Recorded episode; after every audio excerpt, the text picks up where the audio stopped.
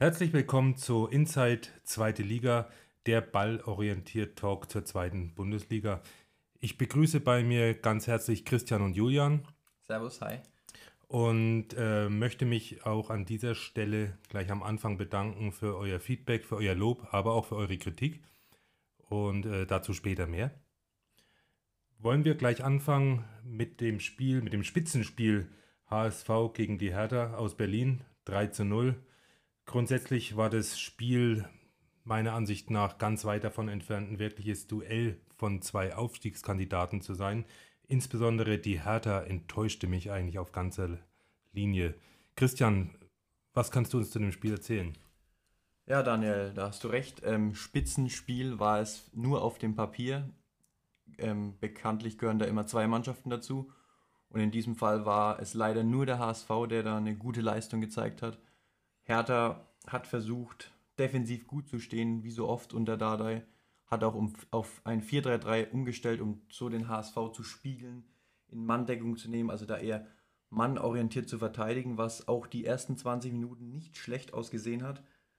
Man hat viele Zweikämpfe geführt, auch starke 70% insgesamt gewonnen, also hat es besser gemacht als beispielsweise zum Saisonauftakt die Schalker in Hamburg.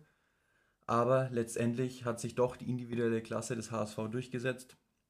Beim 1 zu 0, hm, ja, klarer Fehler von Toni Leistner, der insgesamt noch eigentlich zu den Besseren gehört hat von der Hertha.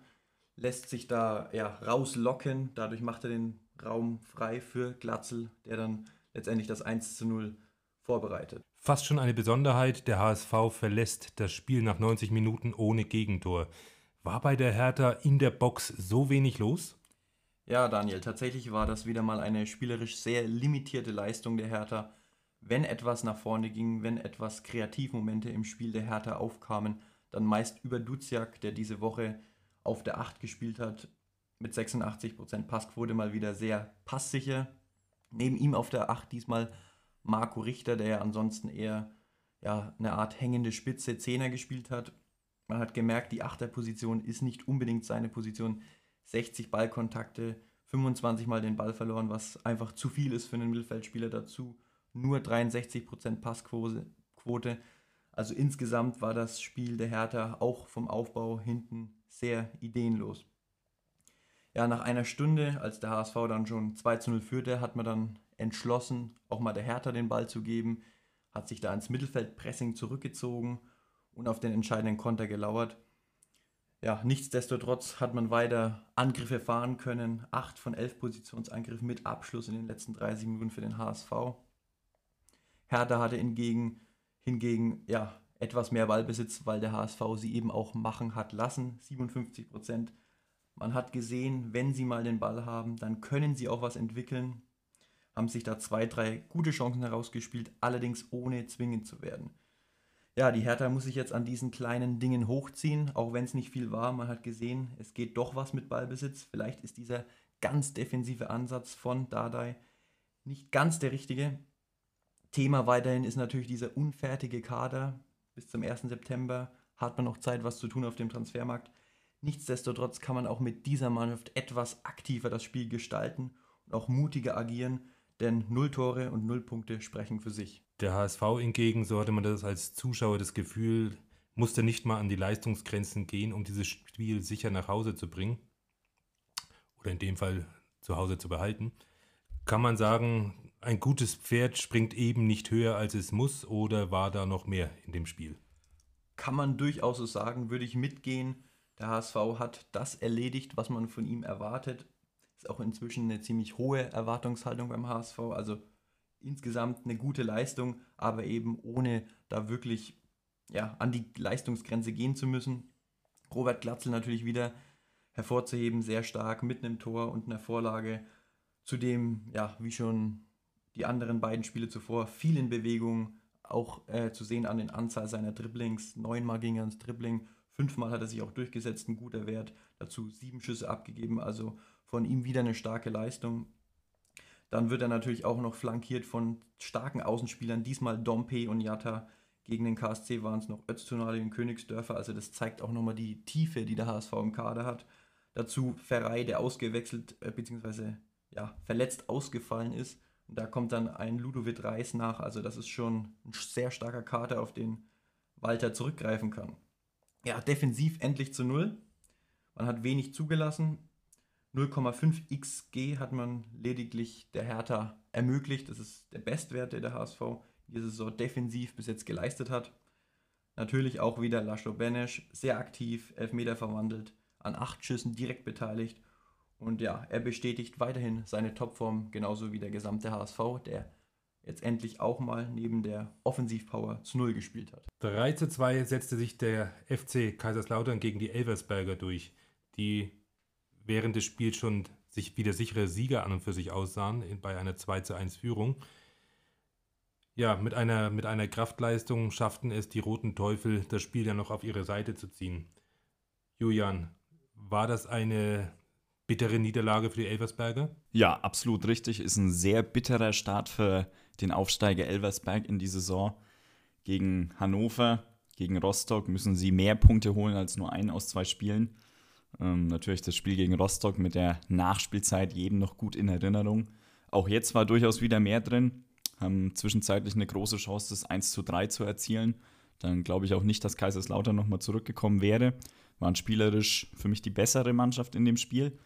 Auf der anderen Seite natürlich Kaiserslautern, das Team von Dirk Schuster, nach einem schwierigen Start mit auch schwierigen Partien gegen St. Pauli und auf Schalke, ähm, ja, hat man jetzt endlich die ersten Punkte in der Liga einfahren können und dadurch die leicht aufkommende Unruhe ja, stoppen können. Tut auf jeden Fall der Truppe gut. Fünf Tore, jede Menge los im Fritz-Walter-Stadion, ein, ein Wahnsinnsspiel. Julian, was kannst du uns über das Spiel an sich sagen? Es war tatsächlich ein recht wildes Spiel. Beide Teams haben viel zugelassen.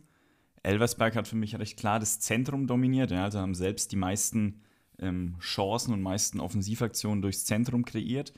Andersrum Kaiserslautern die wenigsten Angriffe durch die Mitte ähm, initiiert. Zeigt auch, dass da vielleicht noch ein bisschen Transfer-Nachholbedarf ist bei Kaiserslautern im Mittelfeld. Ähm, ja, passt, passt auch ins Bild, dass, dass der Torwart Kral die meisten Ballkontakte beim FCK hatte. In der Folge gab es dann auch viele lange Bälle von Kaiserslautern. Aber, und da wir, kommen wir gleich zum für mich entscheidenden Punkt, es war durchaus ein Sieg der Physis. Ja, also Kaiserslautern hat 60% der Kopfballduelle gewonnen, ähm, sind auch 60% der Flanken angekommen, Topwert. Ähm, über 70% der vielen langen Pässe sind angekommen. Zum Beispiel alleine Terence Boyd im Sturm, obwohl der nur 55 Minuten gespielt hat, hat 14 Kopfballduelle geführt und die Mehrzahl dieser gewonnen. Auch ähm, ja, Ache, als er dann reinkam, hat viel bewegt, hat viel gezeigt. Ähm, ja, haben ihn ja schon öfter angesprochen und seine Qualitäten ähm, bei uns präsentiert. Deswegen, das passt auf jeden Fall. Das hat dem Spiel nochmal eine wichtige Wendung gegeben. Und über diese Physis, über diese langen Bälle, über diese Flanken etc. hat Kaiserslautern dann viel Wucht entwickelt. Dadurch dann auch einige Chancen gehabt, wodurch der Sieg unter dem Strich nicht unverdient ist. Haben höheren Expected Goals Wert. Ähm, zeigt aber auch 20 zu 19 Torschüsse, dass das defensiv schon Luft nach oben ist bei Kaiserslautern auch. Bisschen untypisch für Dirk Schusters Mannschaften, was ja sonst eine Stärke ist, dass die defensiv sehr stabil sind. Aber ja, was man Schuster auf jeden Fall auch zugute halten muss, er hat nach dem 1 zu 2 das System umgestellt auf ein 3-4-1-2 und es hat auf jeden Fall gefruchtet, hm, haben dann auch deutlich besseren Zugriff im Anlaufen bekommen, haben deutlich höher gepresst und dann unter dem Strich, ja, ein bisschen glücklich, aber jetzt auch nicht komplett unverdient gewonnen. Unter der Woche konnte man bei den Kaiserslautern nochmal Verstärkung an Land ziehen. Aus Köln wurde Nicolas Soldo ausgeliehen.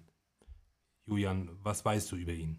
Ja, ist richtig. Kaiserslautern hat sich nochmal verstärkt in der Defensive. Passt ja ganz gut. Nicolas Soldo, ausgeliehen vom 1. FC Köln, war jetzt diesmal noch auf der Bank.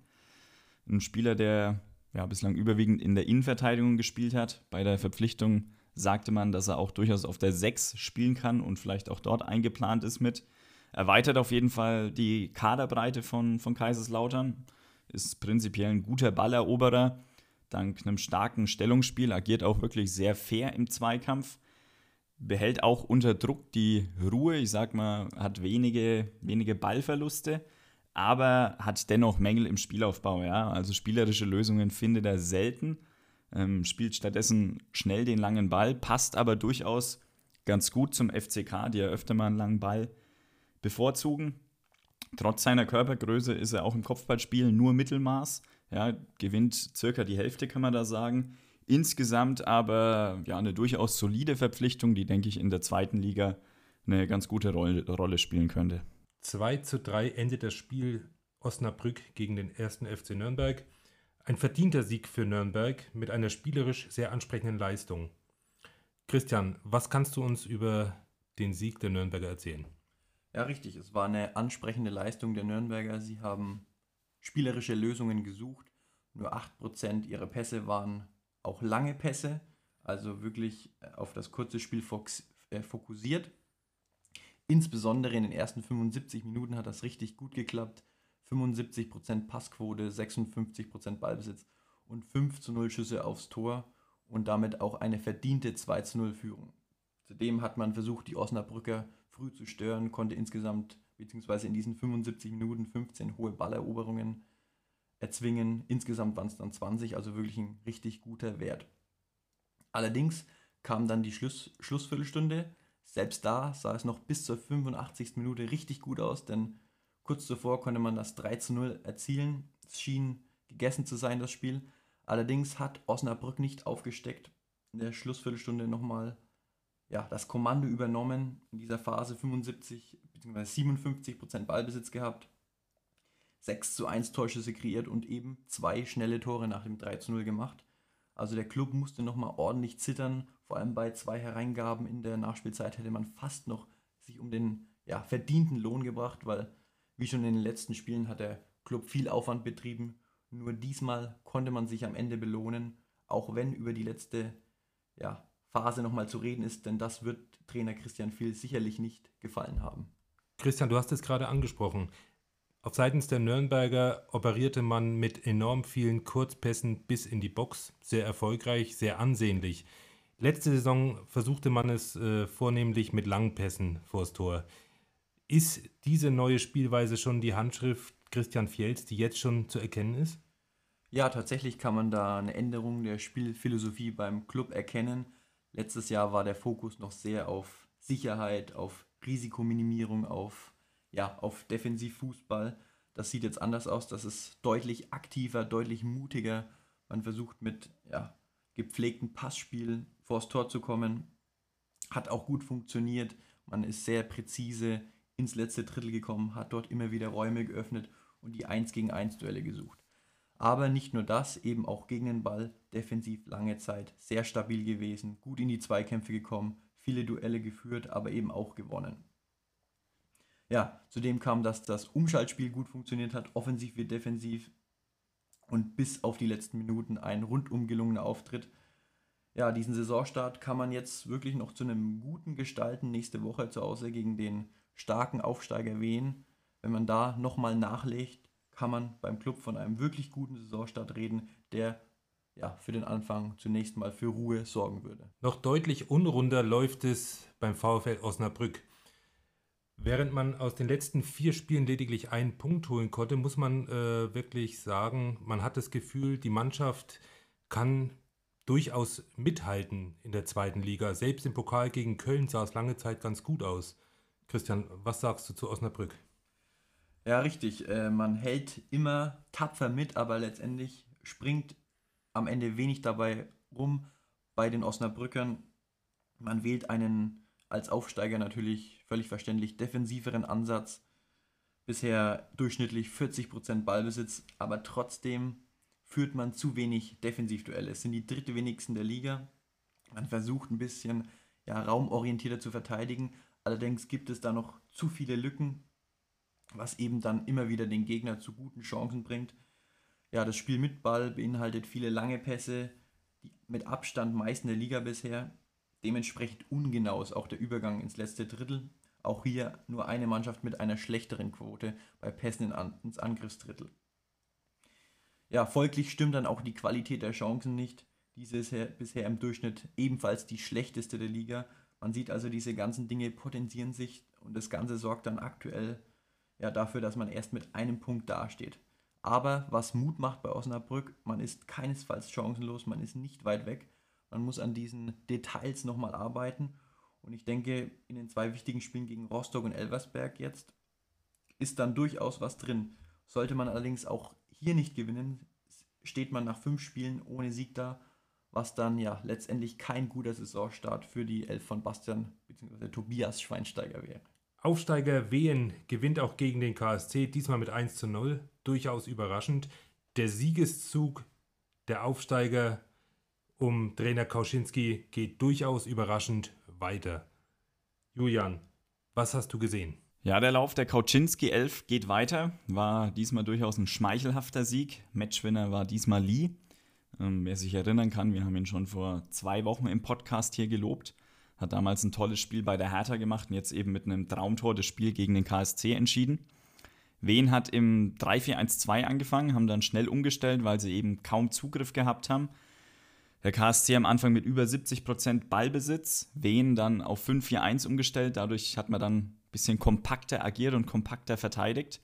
Ansonsten Wen insgesamt offensiv mit nur wenigen Aktionen. Ähm, kleine, kleine Zahl dadurch, ähm, die das bestätigt. Der KSC mit über 30 Flanken, Wehen nur 4. Auf der anderen Seite der KSC mit nur 4 Klärungsaktionen, Wehen mit 42. Aber Wehen war, doch, ähm, war defensiv dann trotzdem immer recht stabil, gut organisiert. Haben zum Beispiel doppelt so viel abgefangene Bälle wie der KSC. Also das spiegelt den Spielverlauf schon mal ganz gut wider der KSC spielerisch eigentlich ein ganz gutes Spiel gemacht. Man könnte sogar sagen, ein gutes Spiel. Wenig lange Bälle, ja, wirklich sehr dominant agiert, viele Positionsangriffe gut vorgetragen, viele Flügelsituationen kreiert, ähm, aber auch durchs Zentrum immer wieder ganz gute Szenen dabei gehabt. Rechtsverteidiger Jung hat immer wieder viel angeschoben, ja, mit 100 äh, Ballkontakten die meisten auf dem Feld gehabt. Christian Eichner, ähm, KSC-Trainer, bringt es dann nach dem Spiel ganz gut auf den Punkt ähm, mit seiner Aussage, dass das Kompliment an seine Mannschaft 16 Meter vor dem Tor endet. Ähm, kann man auch als Objektiver nur so unterschreiben. Wenn man sich anschaut, 28 Ballaktionen hat der KSC im gegnerischen 16er. Da kann man dann schon sagen, dass ein Tor rausspringen muss. Zum Beispiel KSC-Stürmer Fabian Schleusener hat allein sieben gehabt, sieben Ballaktionen im 16er, hat über ein Expected Goals bei seinen vier Abschlüssen ähm, hat aber nur ein Kopfballduell gewonnen, dann eben bei den Flanken zum Beispiel, die vielen, ähm, nicht, nicht für ausreichend Gefahr sorgen können und äh, deswegen der KSC am Ende ohne Tor geblieben. Welcher Spieler war seitens der Wiener besonders auffällig? Welcher Spieler stach so ein bisschen heraus und ist damit dein Spieler des Spiels? Spieler des Spiels ist natürlich immer so eine Sache. Man könnte auch den Wiener Torhüter Florian Stritzel nennen, aber für mich ist es schon recht klar, Markus Mattisen von Wien, ja, der zentrale Mann in der Dreierabwehrkette. Ist ein Neuzugang, ein Däne, ähm, hatte mit Abstand die meisten Ballkontakte bei den Wienern, war da hinten sowas wie der Ruhepol, hat äh, unglaublich starke 96 Prozent seiner 70 Pässe an den Mann gebracht, obwohl der Gegnerdruck vom KSC sehr hoch war. Dadurch hatte Wien dann trotzdem immer mal wieder ruhige Ballbesitzphasen und ähm, ja, konnte so ein bisschen durchschnaufen, wenn man es mal so nennen möchte. Zudem hat er die meisten Bälle abgefangen, hat über 60 Prozent seiner Zweikämpfe gewonnen, war sehr kopfballstark, was wichtig gegen die vielen Flanken vom KSC war. Ähm, ja, hat zudem kein Foul begangen, war sehr fair in der Balleroberung, also nicht nur ein Top-Spiel gemacht, sondern auch unter dem Strich ein absoluter Top-Neuzugang für Wien Wiesbaden. Ein besonderer Feiertag an der Hamburger Straße in Braunschweig war natürlich der 1-0-Sieg für die heimischen Löwen gegen den FC Schalke 04. Bei den Knappen werden die Sorgen größer nach einer durchaus verdienten Niederlage bei Eintracht Braunschweig. Man hat den Eindruck, äh, die Schalker haben in beide Richtungen starke Probleme. Woran liegt's? Ja, richtig. Die Sorgenfalten werden richtig groß, vor allem wenn man bei einem Abstiegskandidaten dann doch sehr verdient verliert. Die Expected Goals sprechen da eine klare Sprache mit 2,4 zu 0,9 für Braunschweig. Also wie du schon sagst, in beide Richtungen Probleme, sowohl, sowohl offensiv als auch defensiv bei den Schalkern. Ja, auch wenn man die ganze Saison bisher betrachtet, mit nur einem Gegentor war man in Braunschweig noch richtig gut bedient. 17 Mal durften die Braunschweiger abschließen, also defensiv passt wirklich wenig. Paderborn bisher in dieser Saison die einzige Mannschaft mit mehr zugelassenen Schüssen an den ersten drei Spieltagen. Dazu hätte man laut Expected Goals bereits neun Gegentore kassieren müssen. Das ist ja Tiefstwert in der Liga. Stattdessen hat man nur sechs kassiert, also ist da wirklich noch gut bedient. Hat dazu einen guten Keeper mit Müller. Ja, man ist schwach im Zweikampf. Auch hier schlechteste Quote der Liga mit 52 Prozent, was Defensivduelle angeht. Dazu fängt man zu wenige Pässe ab hat zwar viel Ballbesitz mit 57 Prozent, aber das Ganze ist noch etwas langsam und behäbig. Schallenberg da alleine auf der 6 bräuchte mehr Unterstützung. Zum einen beim Spielaufbau, aber auch zum anderen wird er gegen den Ball oft allein gelassen. Wie gesagt, zu wenig abgefangene, abgefangene Pässe, was natürlich auch eine Hauptaufgabe der Sechser ist. Also da muss sich Reis etwas überlegen, auch gegen den Ball, um dort deutlich weniger Lücken zu haben. Ja, ähnlich sieht es offensiv aus. Man kommt kaum mal hinter die Kette des Gegners. Wenig Steckpässe, die da ankommen. Stattdessen viele Flanken, was letztendlich ideenlos wirkt. Das zeigt auch nochmal die Qualität der Flanken, die nicht gut ist. Und folglich gibt es deutlich zu wenig Abschlüsse und Torgefahr. Hat das nächste Spiel gegen Kiel nach der Niederlage von Braunschweig für Schalke schon besondere Brisanz? Ja, definitiv. Man steht jetzt mit drei Punkten nach drei Spielen da, was absolut nicht der Anspruch der Schalke ist, wenn man aufsteigen will. Zudem kommt mit Holstein Kiel wirklich eine gute Mannschaft nach Schalke, die natürlich auch versuchen wird, aktiv am Spiel teilzunehmen, die versuchen wird, auf Schalke zu gewinnen. Also das wird eine wirklich harte Probe für die Schalker Mannschaft, auch für Trainer Thomas Reis, denn er muss sich was einfallen lassen und beweisen, dass er der richtige Mann ist, um die Schalker zurück in die Bundesliga zu bringen. Jetzt haben die Braunschweiger das Spiel mit 1 zu 0 gewonnen. Was mich aber überrascht hat, war die Torgefahr, die die Braunschweiger ausgestrahlt haben. Definitiv. Also das sah richtig gut aus bei, der, bei den Braunschweigern in der Offensive. Man hat tatsächlich mehr Torgefahr entwickelt als in den beiden Spielen zuvor zusammen. Was sicherlich auch geholfen haben könnte, war die Umstellung auf zwei echte Spitzen mit Kaufmann und Ucha, die wirklich viel Betrieb gemacht haben. Dazu das Umschaltspiel, das wirklich richtig gut funktioniert hat. Vier Abschlüsse nach Konter ist wirklich ein Top-Wert und zeigt ja, gleichzeitig nochmal die Anfälligkeit von Schalke. Ein Mann, der nochmal hervorzuheben ist bei den Braunschweigern, ist Anthony Ucha, der sehr präsent war, sehr umtriebig, hat 13 Kopfverduelle geführt, also war da eine Anspielstation für hohe Bälle, immer viel unterwegs gewesen in den Zweikämpfen, Bälle festgemacht, und zudem das entscheidende Tor seines Sturmpartners Kaufmann vorbereitet. Ja, einziges Manko, er hat sich selbst nicht mit einem Tor belohnt, hatte drei gute Chancen, die liegen lassen, aber ansonsten wirklich eine starke Leistung des Stürmers, wie insgesamt der Braunschweiger Mannschaft. Also das war definitiv die beste Saisonleistung. Auch im Spiel mit Ball verbessert, nicht nur defensiv gut, sondern auch, ja, was das Passspiel angeht, 82% Passquote, deutlich häufiger ins letzte Drittel gekommen als zuvor und insgesamt, wie wir es schon erwähnt haben, ein absolut verdienter Heimsieg gegen Schalke. Der hätte auch höher ausfallen können. Düsseldorf-Paderborn 1 zu 0 für die Paderborner in Düsseldorf. Was haben die Paderborner besser gemacht als noch gegen Osnabrück? Wie konnte Kwasniok auf seine Mannschaft einwirken? Paderborn wieder mit zwei Stürmern wie schon im Pokal in Cottbus. Lukas Kwasniok selber der Meinung, dass zwei Spitzen aktuell dem dem Team gut tun. Ja, mit Bilbia und Conte zwei Spieler, die schnell sind, die immer wieder den Rücken des Gegners attackieren können.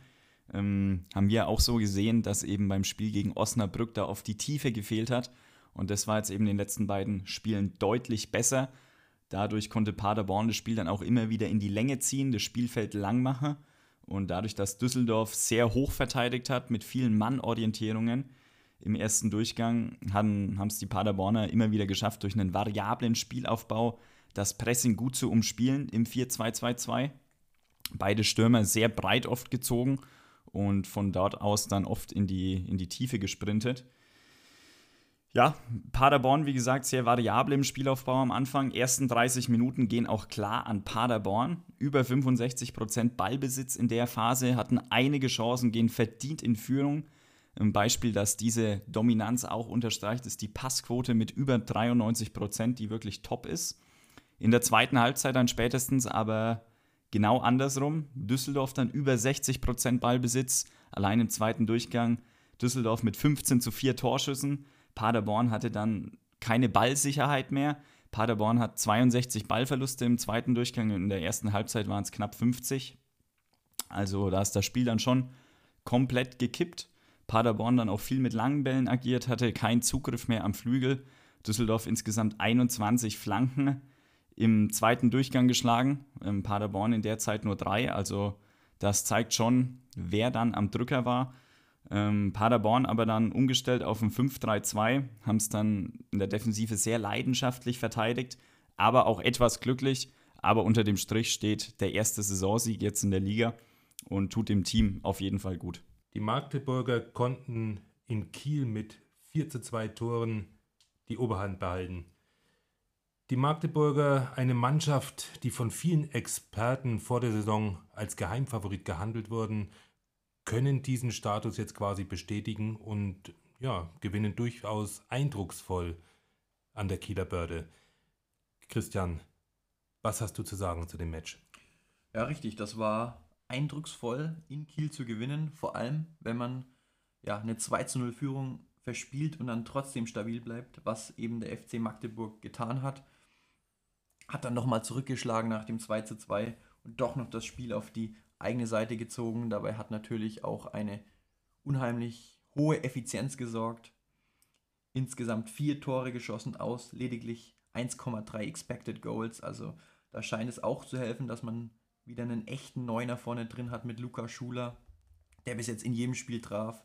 Und ja, drei Tore aus lediglich, lediglich einem Expected Goal gemacht hat.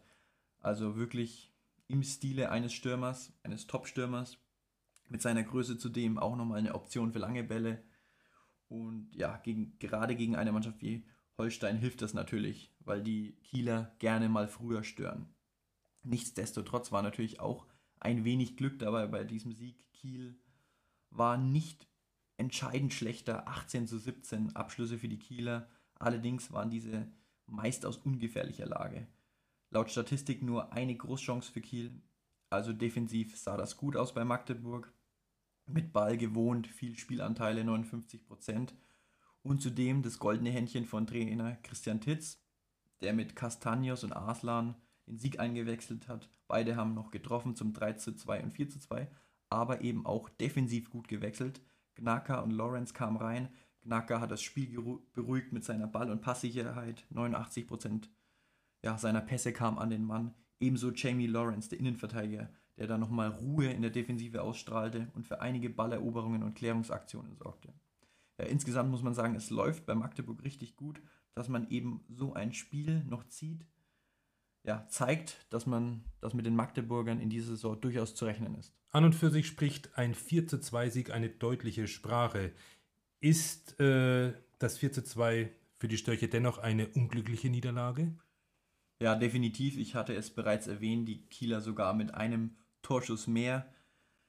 Ja, es hätte auch anders laufen können. Letztendlich wird so eine knappe Niederlage gegen gute Magdeburger die Mannschaft von Trainer Marcel Rapp nicht umwerfen. Offensiv hat man ja weiterhin Gefahr erzeugt. Defensiv gab es allerdings das ein oder andere Problem. Nicht mal 50% der Defensivduelle konnten die Störche für sich entscheiden. Also da war ja deutlich Luft nach oben. Und trotz der bisher geringsten Ballan Ballbesitzanteile in dieser Saison hat man die meisten Ballverluste zu verzeichnen. Das heißt, mit Ball zu schludrig, zu viele Ballverluste, wie unter anderem beim 1 zu 0 von Magdeburg, als Schuler ein Fehlpass in die Beine gespielt wurde. Und solche Fehler sind dann eben entscheidend bei einem Match gegen eine starke Mannschaft, wie es der FC Magdeburg in dieser Saison offensichtlich ist. Fürth St. Pauli, man trennte sich Remis mit 0 zu 0, keine Tore in Franken.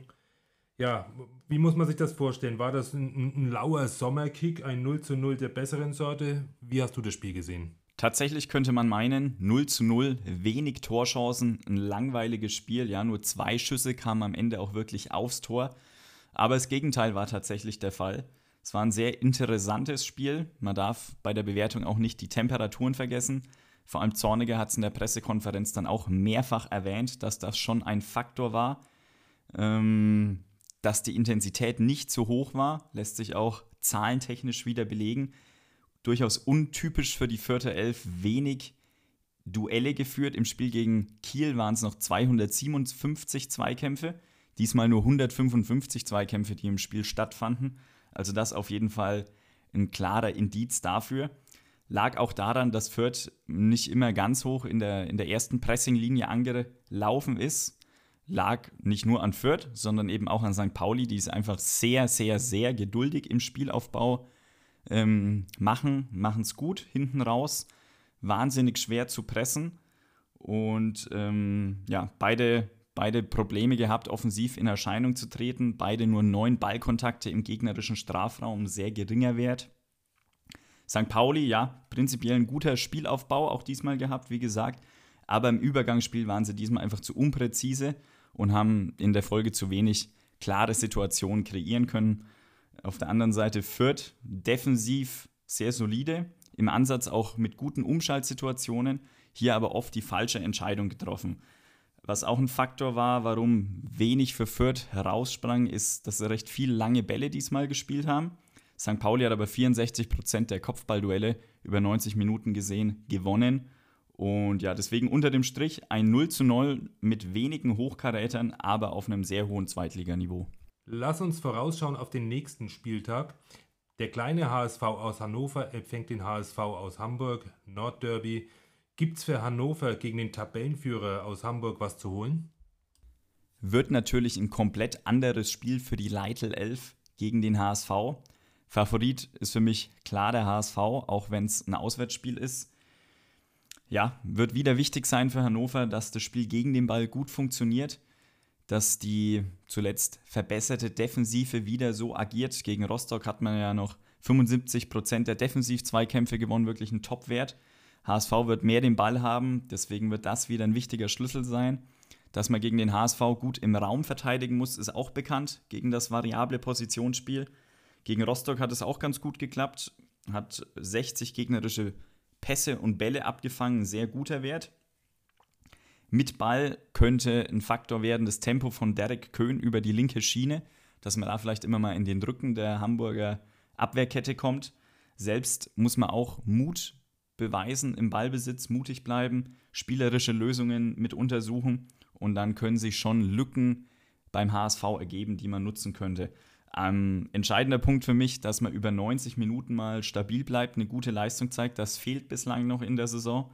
Und ähm, nur dann wird man eine Chance haben, gegen die Walter 11 auch zu Punkten zu kommen. Damit kommen wir auch schon wieder zum Schluss unserer heutigen Folge. Ich möchte es nicht versäumen, für Lob, Kritik oder sonstiges Feedback auf unsere Social-Media-Kanäle zu verweisen. Richtig, sei es Facebook, Twitter, Instagram oder LinkedIn. Wir sind dort überall zu finden, unter Ballorientiert. Ihr könnt uns jederzeit anschreiben und mit uns in Kontakt treten. Ansonsten freuen wir uns natürlich, wenn ihr uns folgt, um nichts mehr zu verpassen. Ja, und ansonsten freue ich mich jetzt schon auf die nächste Woche und vielen Dank fürs Zuhören. Servus.